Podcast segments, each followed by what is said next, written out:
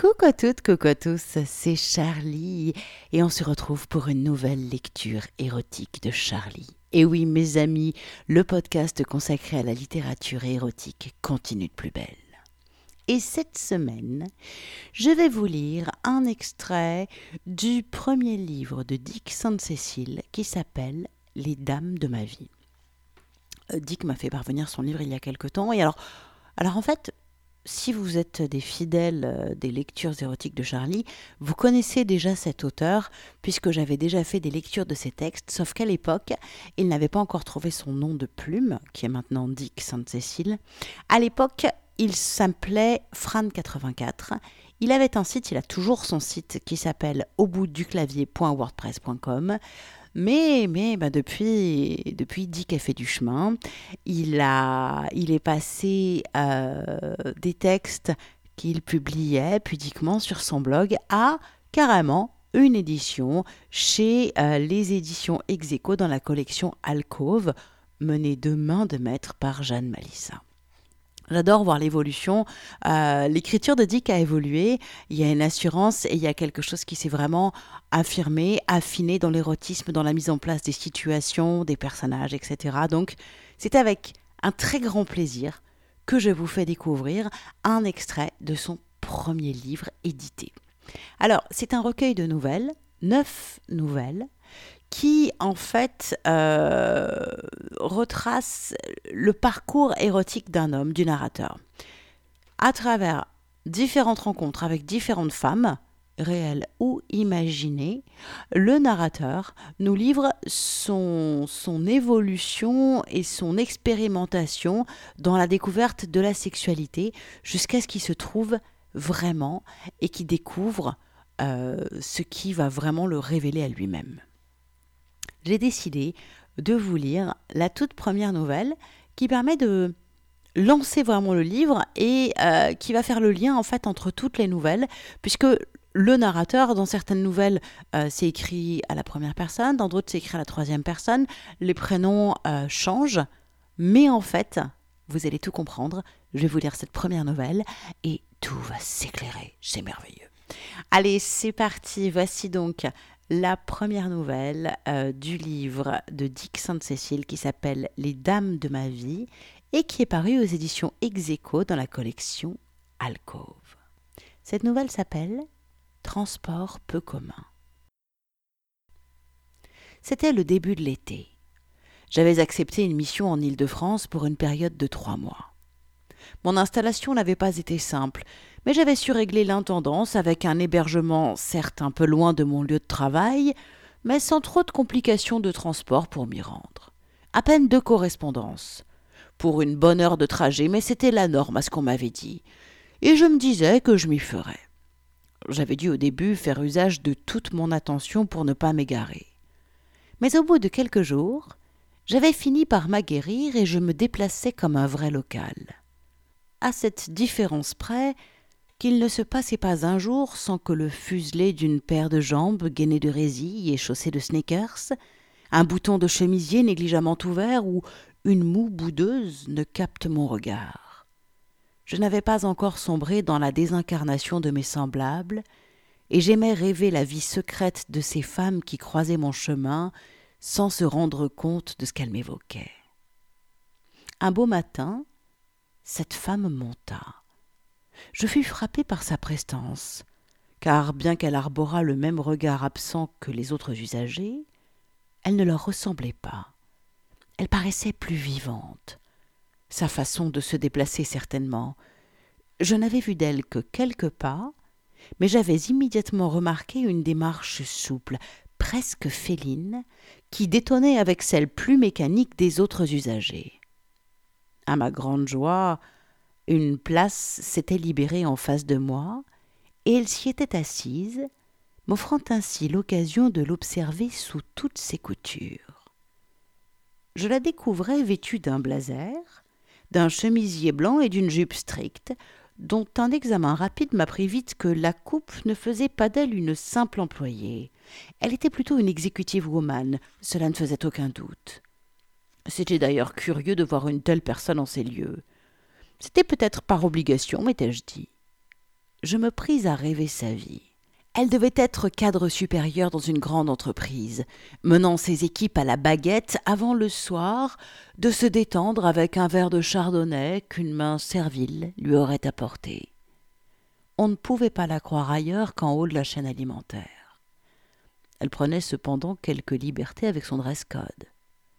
En y regardant de plus près, je vis un décolleté légèrement plus ouvert que nécessaire sur une poitrine pas si opulente que ça, mais dont l'arrondi particulièrement attrayant pigeonnait. Je baissai les yeux et m'aperçus qu'elle portait une jupe qui n'arrivait pas vraiment au-dessous de ses genoux. Genoux qui me captivaient d'autant plus qu'elle ne cessait de croiser et décroiser des jambes fuselées et habillées d'un voile de nylon malgré la chaleur. Débat. Il ne pouvait en être autrement.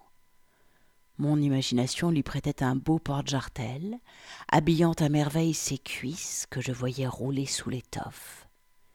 Avec de beaux dessous coordonnés, offrant le mélange de confort et de sensualité que seules les meilleures enseignes peuvent se permettre.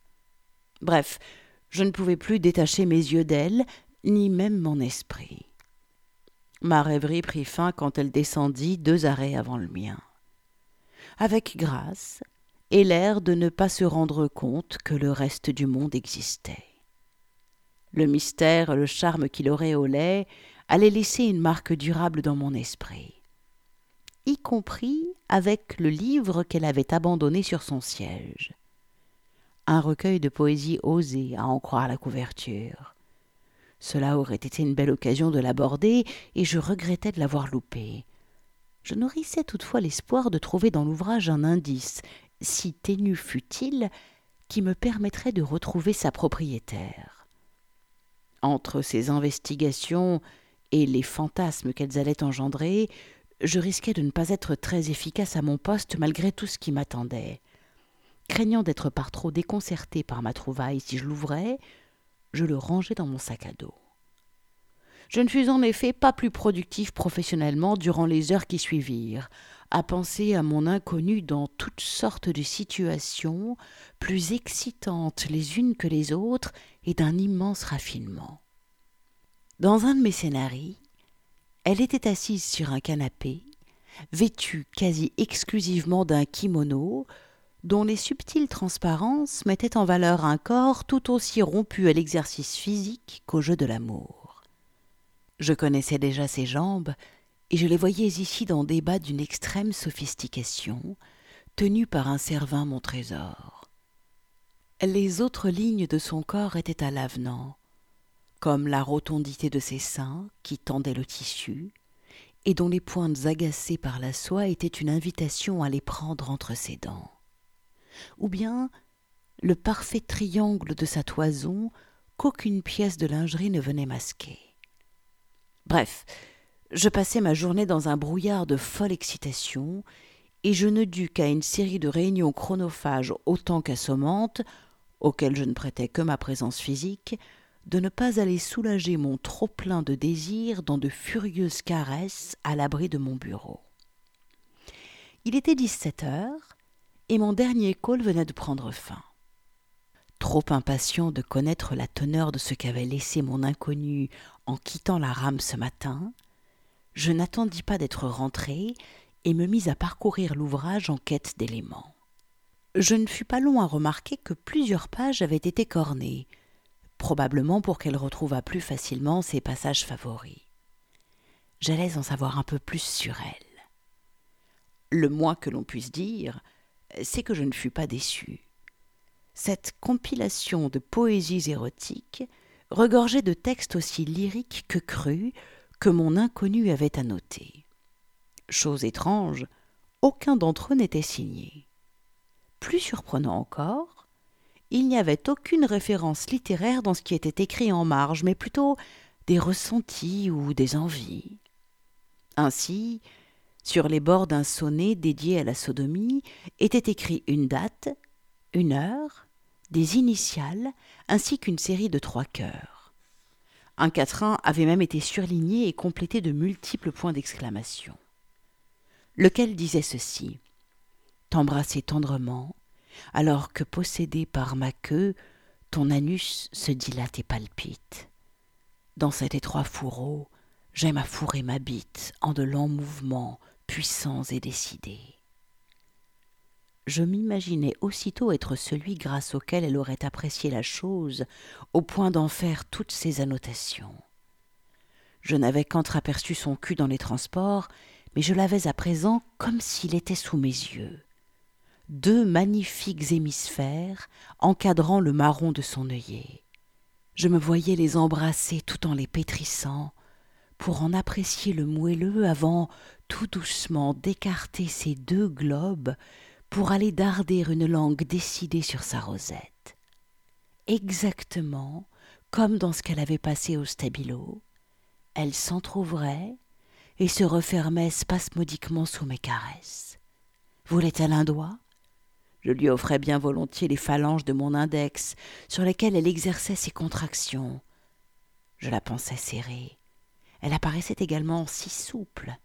Un deuxième doigt la pénétrerait sans encombre, avant qu'elle ne se mette à onduler des hanches dans une invitation sans équivoque à ce que mon sexe les remplace je dus reposer l'ouvrage sous peine d'exploser dans mon pantalon, tant le travail de mon imagination m'avait emmené loin vers le plaisir.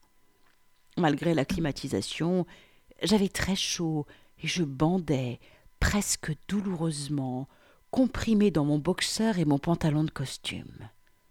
Il était toutefois impensable que je me finisse. Bien que la plupart des collaborateurs aient quitté leur bureau, je pouvais encore être surpris par quelques chefs de projet en quête d'informations complémentaires. Quant à partir m'isoler aux toilettes, c'était hors de question. Je ne voulais pas que cela se déroulât ainsi. Alors, pour que la pression retombât un peu, je m'abîmais dans la lecture d'un rapport assommant. L'effet de ma démarche fut de courte durée et, inexorablement attiré, je repris ma lecture. De nombreux autres passages avaient également été commentés, tous plus explicites et excitants les uns que les autres.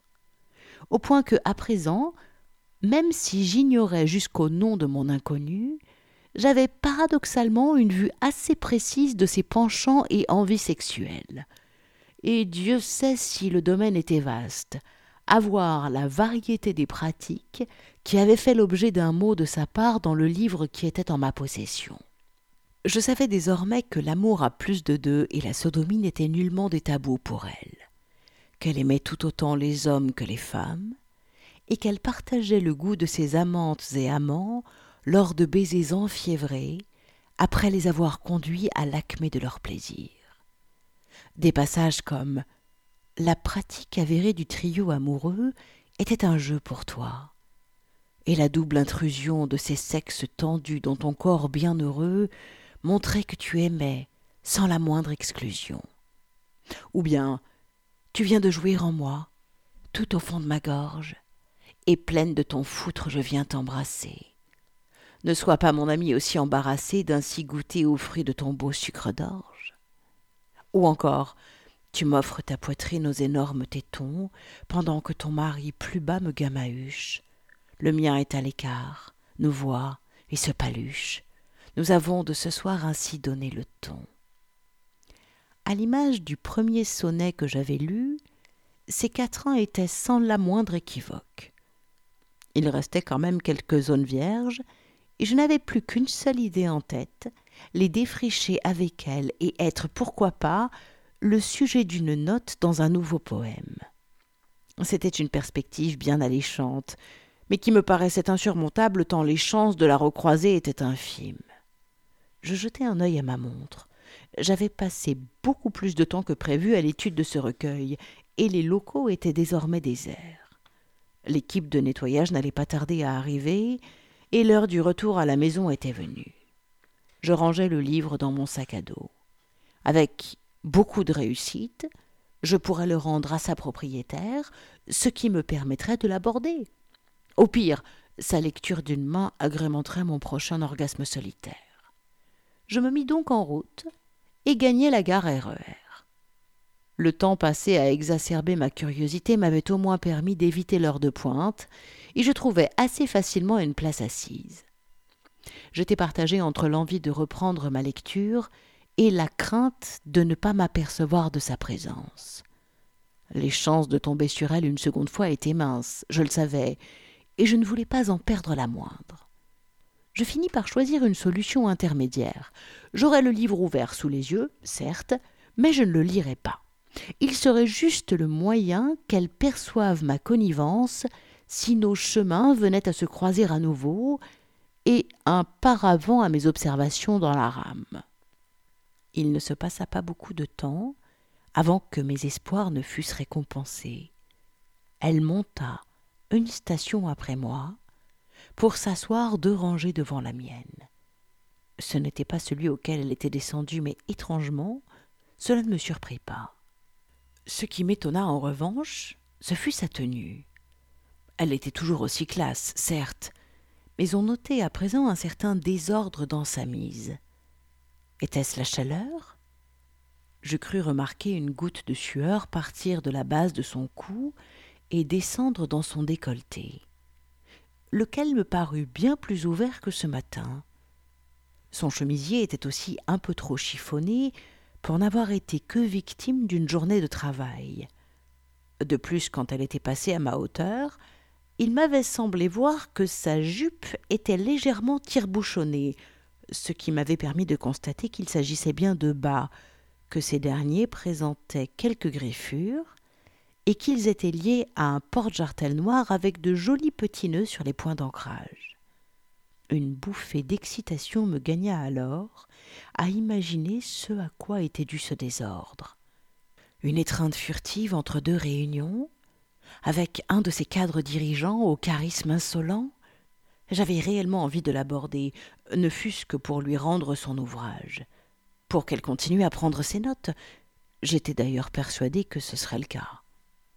Lorsque la place en face d'elle se libéra, je pris mon courage à deux mains pour aller m'y asseoir, le recueil ostensiblement ouvert devant moi. Aucun mot ne fut échangé entre nous. Elle n'avait même pas levé la tête dans ma direction quand je m'étais installé. Je sentis toutefois son attention se porter sur moi assez rapidement. Je lançai un coup d'œil à la dérobée dans sa direction. Ses jolis yeux noisettes ne révélaient aucune émotion à la contemplation de son bien entre mes mains, mais je devinais qu'elle n'était pas dupe. Elle savait que je savais. Je relevai la tête et nos regards se croisèrent. Elle me fixait sans la moindre gêne, mais je n'arrivais pas à savoir quelles pouvaient être ses pensées. Elle devait être une redoutable joueuse de poker. J'esquissais un sourire timide dans l'espoir de créer un autre lien. Ses lèvres découvrirent des dents impeccables, alors qu'elle me le rendait, mais plutôt en version carnassière. Je sus alors que je devais me taire que ce serait elle qui déciderait de la suite des événements. Ce qui ne manqua pas d'arriver à l'arrêt suivant. Elle se leva et me lança un regard sans équivoque. Subjugué, je lui emboîtai le pas jusqu'à l'ascenseur qui devait nous ramener à la surface. À peine étions-nous à l'intérieur que, sans mot dire, elle se jeta sur moi, me plaquant à la paroi pour un baiser passionné. Sa langue avait littéralement forcé mes lèvres pour atteindre la mienne et entamer une sarabande effrénée, ce qui eut pour effet de me donner une érection immédiate dont elle put apprécier l'étendue, son bassin s'étant collé au mien. Elle ne perdit pas de temps pendant que la cabine montait et commença à me masser à travers l'étoffe de mon pantalon. J'étais désormais très à l'étroit dans mon caleçon, tandis qu'une foule d'idées, toutes plus lubriques les unes que les autres, traversaient mon esprit, et que mes mains commençaient leur exploration sur les courbes pleines de son corps. L'une d'entre elles s'était glissée sous sa jupe et avait agrippé fermement le bas de son dos, découvrant ainsi que si elle avait gardé une culotte après l'incartade que je lui avais prêtée, il s'agissait d'un modèle particulièrement ouvert sur ses fesses, orné de rangs de perles. D'imaginer cette lingerie fit monter mon excitation d'un cran, et je l'attirai un peu plus contre moi, si cela était possible. Sa jupe troussée n'était plus vraiment un obstacle à nos ébats, et si elle avait ouvert ma braguette, j'aurais pu la prendre sur le champ. Nous dûmes hélas nous interrompre. L'ascenseur était arrivé à destination, mais nous n'avions pas entendu sa cloche synthétique. Les portes s'étaient ouvertes, offrant le spectacle de nos corps débraillés, de nos visages rougis et hagards à un groupe de touristes réprobateurs, que nous traversâmes, elle, redevenue impassible, rajustant à peine ses cheveux d'un mouvement gracieux, et moi en quasi-apnée. J'avais la sensation qu'elle se souciait comme d'une guigne de l'opprobre qu'elle avait pu générer. Quant à moi, la cravate de travers, j'avais l'impression que tout le monde regardait la bosse qui déformait mon entrejambe. Nous gagnâmes vite le parking couvert qui jouxtait la station. Il était désert. Elle me prit alors la main pour m'entraîner dans un coin entre deux véhicules et me plaqua contre une des carrosseries. Elle ne fut pas longue à me libérer et ma queue jaillit dans sa direction. Elle en apprécia rapidement les proportions du regard et la texture de ses doigts qui l'enserraient maintenant. Cette caresse me brûlait littéralement, et je faisais un effort considérable pour prolonger ce moment. Elle dut s'en rendre compte car elle cessa ses va-et-vient. Pas très longtemps, juste le temps de m'apaiser un peu. Puis ce fut sa bouche qui prit le relais, et mon excitation remonta en flèche. Ma partenaire était une véritable experte en fellation. J'avais l'impression qu'elle ressentait la montée de mon plaisir avec sa bouche et le pilotait avec une rare maîtrise. J'étais donc dans un état second, à me demander sans cesse si j'allais éjaculer dans la seconde qui allait suivre. J'étais paradoxalement persuadé qu'elle seule avait le pouvoir de libérer ma jouissance. Je le lisais dans ses yeux quand nos regards se croisaient, quelque chose comme un Laisse-toi aller, je gère. Je me contentais donc de serrer les dents, ne laissant sortir que quelques gémissements de ma bouche. La crainte, peut-être mêlée d'espoir, qu'on nous surprit s'ajoutait à mon excitation. Je n'étais pas pudique, la pratique de sport collectif m'avait accoutumé à la nudité commune, mais là c'était différent. Un acte sexuel en plein air et potentiellement au vu et au su de quiconque s'aventurerait par ici était quelque chose de nouveau et de terriblement enivrant. Ce manège dura de longues minutes. Mon bas-ventre était en feu, tandis que des frissons parcouraient mon échine. C'était la première fois que mon corps était ainsi partagé.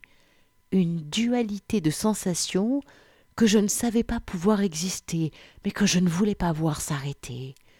Jusqu'au moment où le balai de sa langue s'emballa, elle avait visiblement décidé que c'était le moment de me faire venir, et c'était comme si du feu liquide remontait le long de ma hampe.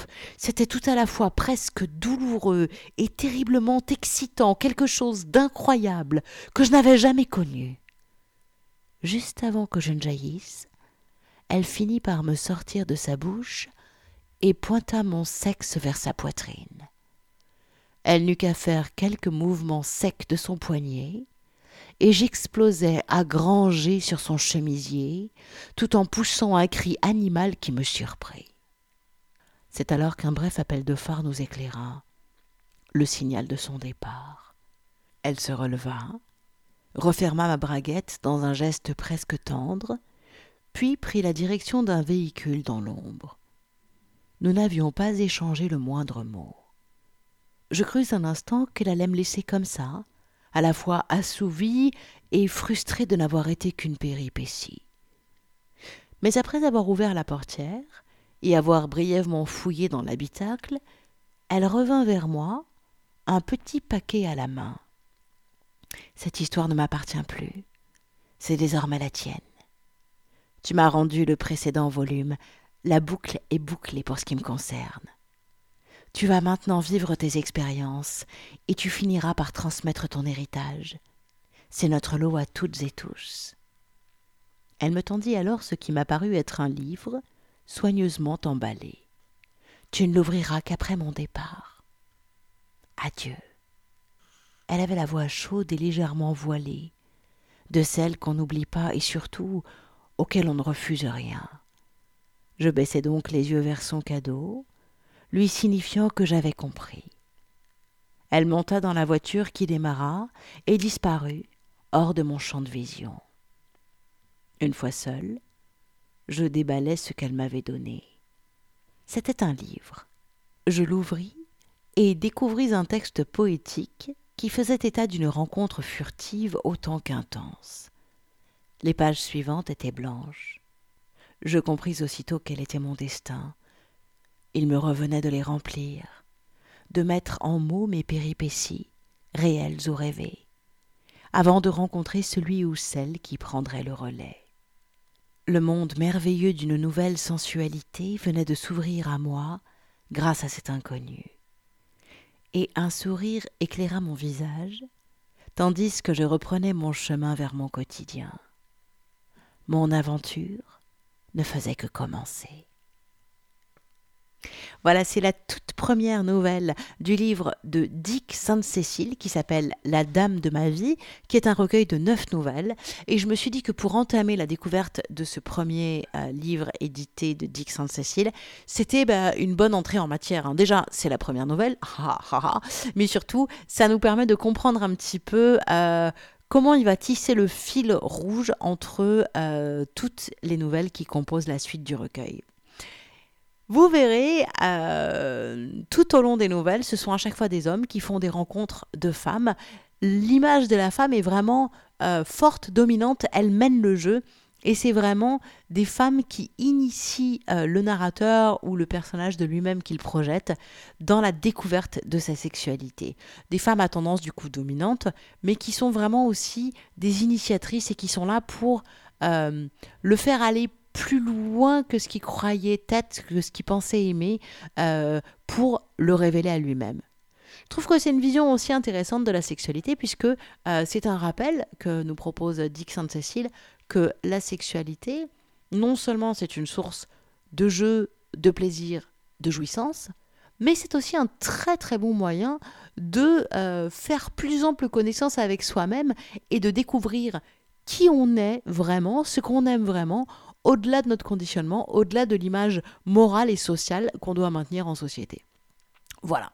Alors, si vous voulez vous offrir ce premier livre édité de Dick Sainte-Cécile, je vais vous mettre évidemment le lien sur l'article qui présente la lecture du jour, puisqu'à chaque fois, je mets un lien vers le livre. Mais oui, parce que c'est quand même important, vous découvrez des extraits, mais euh, c'est quand même important si l'extrait vous titille, si ça vous plaît particulièrement, que vous puissiez euh, retrouver l'intégralité de l'œuvre et que vous puissiez la lire.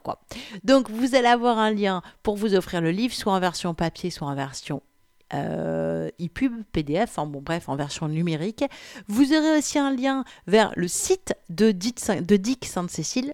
Euh, puisque en fait il publie beaucoup aussi sur son site soit des micro-nouvelles puisqu'il il participe euh, aux Oulimo, je vous en avais parlé il y a longtemps c'est des systèmes de micro-nouvelles avec des mots imposés donc on est sur une écriture contrainte ce qui a tendance à fortement développer l'imaginaire euh, et, je crois que c'est un très très bon moyen aussi de progresser et de trouver justement son style d'écriture. On sent qu'il en a beaucoup beaucoup fait parce que vraiment je trouve que euh, il y a quelque chose qui a changé, qui a mûri dans l'écriture de, de Dick Sainte-Cécile et ça fait plaisir à lire. Et puis, euh, vous aurez aussi un lien vers mon Patreon, parce que si vous aimez les lectures érotiques de Charlie, si ce podcast, ça vous plaît, ça vous amuse, ça vous excite, ça vous ouvre des nouveaux horizons, ou juste vous passez un bon moment euh, en m'écoutant vous raconter des histoires érotiques, eh ben, la meilleure manière de me remercier, c'est de me soutenir via Patreon. C'est un système de mécénat, vous mettez ce que vous voulez. C'est un petit peu euh, le même principe que si vous mettiez une pièce dans le chapeau de l'artiste qui vient de vous faire passer un bon moment. Alors, messieurs, dames, à votre bon cœur, si mes lectures vous plaisent, pensez à aller me suivre sur Patreon et à mettre une petite pièce. Voilà, voilà. Alors, tout ça, le lien vers le livre, vers euh, le site de l'auteur et ses réseaux sociaux et vers mon Patreon, vous le retrouvez sur mon site charlie-liveshow.com ou charlie-tantra.fr. Les deux sites mènent à Rome. Oui, enfin au Rome. Enfin bref, euh, voilà, charlie-tantra.fr ou charlie-liveshow.com. Vous choisissez. Quoi qu'il en soit, vous allez atterrir sur mon site. Et ça, c'est une bonne nouvelle, parce qu'en plus, vous pouvez aussi réécouter tous les précédents podcasts érotiques. Vous pouvez découvrir des articles qui parlent de sexualité. Vous pouvez découvrir des tests de sextoy. Bref, vous verrez, c'est vaste, normal. Le monde de l'érotisme et de la sexualité, c'est quand même hyper grand. Hein. Voilà. Bon, écoutez, ce podcast touche à sa fin, alors vous pouvez reprendre une activité normale. Et moi, je vous dis à la semaine prochaine pour de nouvelles aventures érotiques. Ciao, ciao, ciao.